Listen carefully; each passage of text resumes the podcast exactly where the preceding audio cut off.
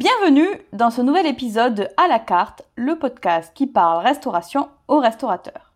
Je suis Léa. Aujourd'hui, nous allons parler de l'analyse de la concurrence, pourquoi il est très important pour chaque restaurateur de bien connaître ses concurrents. C'est valable à la création de votre activité pour mieux se différencier et vous positionner sur le marché, mais c'est aussi valable tout au long de la vie de votre activité. Tout simplement parce que les concurrents seront présents à la création et vous allez voir l'arrivée de nouveaux concurrents au fil des années et peut-être même que certains de vos concurrents arrêteront leur activité. L'analyse de la concurrence est donc très importante dans votre business en restauration. Analyser les concurrents, ce n'est pas une option, c'est même une obligation puisque c'est comme si vous avanciez les yeux fermés, donc dans le noir, et vous allez finir par vous prendre les pieds dans le tapis et tomber. Cette métaphore, c'est tout simplement pour vous montrer que c'est très important. Si vous ne connaissez pas vos concurrents, comment voulez-vous vous démarquer d'eux, proposer des offres différentes et ainsi attirer des clients? Si vous êtes le dixième restaurant dans une avenue et que vous proposez bah, exactement la même chose que vos concurrents, que ce soit en termes d'offres mais aussi de prix, pourquoi les clients ils viendraient chez vous? Ils vont passer devant neuf autres restaurants qui proposent la même chose et ils vont faire leur sélection un peu par dépit, par défaut. C'est pour ça qu'il est très important de connaître vos concurrents pour vous positionner sur le marché et surtout se différencier. Alors, comment on analyse les concurrents? Il y a trois possibilités qu'il faut en fait associer puisqu'elles sont complémentaires. La première, c'est faire une analyse. Donc vous pouvez faire une analyse via Internet. On va analyser les 4 P, ce qu'on appelle les 4 P ou les 7 P en restauration. Donc on parle de quoi? On parle de prix, de produit, de communication et de distribution. Vous allez, pour ce faire, faire une grille d'analyse et par concurrent, regardez donc au niveau du produit, qu'est-ce qu'ils proposent, quelle est la constitution de leur carte, est-ce qu'il y a des offres, quel est le type de cuisine qu'ils font, est-ce qu'il y a des signes de qualité. On va vraiment faire une analyse globale de l'offre. On va forcément aussi analyser les prix, quels sont les prix des formules, des plats, est-ce que c'est cher, est-ce que c'est pas cher, est-ce que c'est milieu de gamme. On va regarder aussi les actions de communication qui sont réalisées. Est-ce qu'il y a vraiment des actions de communication? Est-ce que le restaurant est présent sur Internet? Si oui, par le biais d'un site Internet, d'une fiche Google My Business, sur les réseaux sociaux Si oui, sur lesquels? Est-ce que ce sont des comptes qui sont agrémentés régulièrement, où il y a de la vie et où il y a une communauté? Ensuite, la distribution. La distribution, c'est quels sont les circuits de distribution utilisés? Est-ce que votre concurrent fait seulement du service à table? Est-ce qu'il y a de la vente emportée, de la livraison, peut-être du drive, d'autres modes de, consommation? Enfin, vous allez aussi regarder forcément l'expérience client, un petit peu le parcours client qui est proposé. Est-ce qu'il y a des services complémentaires qui sont proposés aux clients de l'établissement? Donc tout ceci est vraiment une période d'observation que vous pouvez principalement faire à distance sur Internet en faisant de simples recherches et que vous allez confronter aux réalités du terrain, ce qui nous amène au point 2, qui est une observation du terrain. L'observation du terrain, c'est quoi? C'est tout simplement de se rendre sur place, d'aller regarder dans la rue et plus particulièrement autour aussi euh, de dans votre zone de chalandise, dans les rues adjacentes.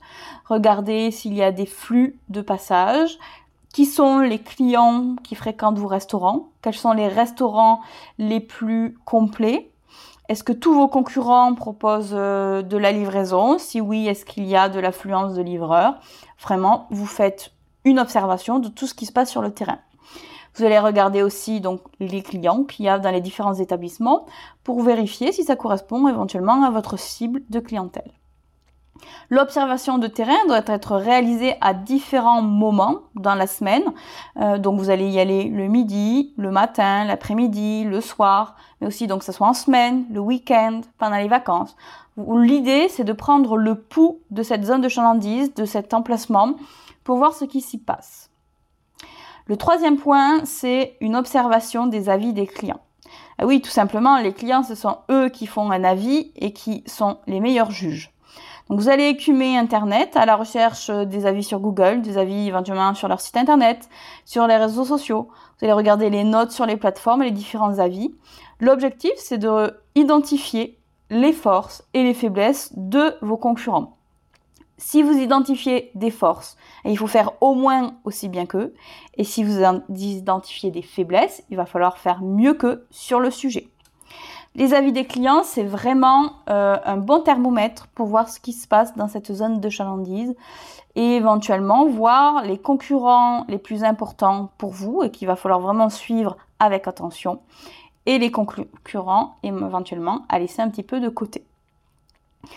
Vous avez donc fait une observation par les 4 P via votre grille d'analyse, une observation sur le terrain et une observation des avis clients. Tout ceci va vous amener à faire une analyse globale, à réellement identifier les forces et faiblesses de vos concurrents et forcément de faire mieux.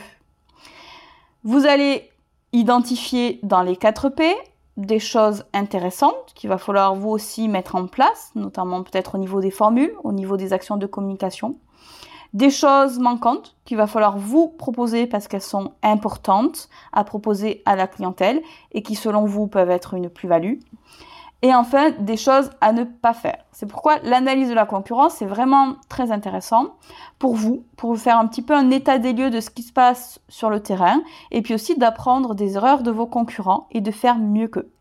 Si vous faites mieux que eux, vous allez pouvoir toucher une cible de clientèle et attirer éventuellement leurs clients. Donc c'est vraiment ça que l'on va rechercher.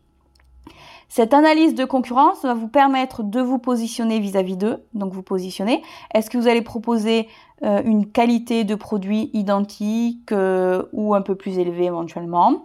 C'est pareil pour les prix. Comment vous allez vous positionner par rapport à eux? Il existe différentes stratégies de positionnement et de différenciation que je vous invite à consulter sur le blog. Donc maintenant que vous savez que l'analyse de la concurrence est très importante et surtout qu'elle se fait à la fois à la création de l'activité mais aussi tout au long, hein, on va vraiment surveiller les concurrents tout au long de la vie puisque tout simplement il y a un concurrent, euh, un de vos principaux concurrents par exemple, qui peut avoir ouvert son restaurant avec une certaine offre. Il se rend compte que euh, son offre n'est pas adaptée à sa cible et il va faire évoluer son offre. Donc si vous-même vous n'étudiez pas vos concurrents euh, régulièrement, vous n'allez pas voir qui change son offre. Et donc, ben, vous allez rester euh, avec vos pratiques actuelles qui sont peut-être maintenant désuètes tout simplement parce que votre concurrent, lui, a évolué. J'espère que cet épisode vous a plu et que ça vous a servi à faire une analyse de vos clients. À très bientôt! C'est ainsi que ce nouvel épisode de À la carte se termine. Merci pour votre écoute. Vous retrouverez dans les notes de cet épisode les différents articles et notions auxquels je fais référence. Si vous voulez en savoir plus sur le sujet, consultez le blog à la carte sur foodie.fr, f2o 2dy.fr. Et si vous souhaitez vous être accompagné, formé ou former vos équipes, contactez-moi sur LinkedIn à Léa Chirac ou directement en m'écrivant à léa.chirac.foodie.fr. Chirac s'écrit comme Jacques Chirac, et Foodie, F2O2DY. Nos formations sont certifiées Calliope et sont disponibles sur le CPF, Pôle emploi, mais aussi un financement OPCO, notamment auprès du FAFI. À très bientôt pour une nouvelle écoute!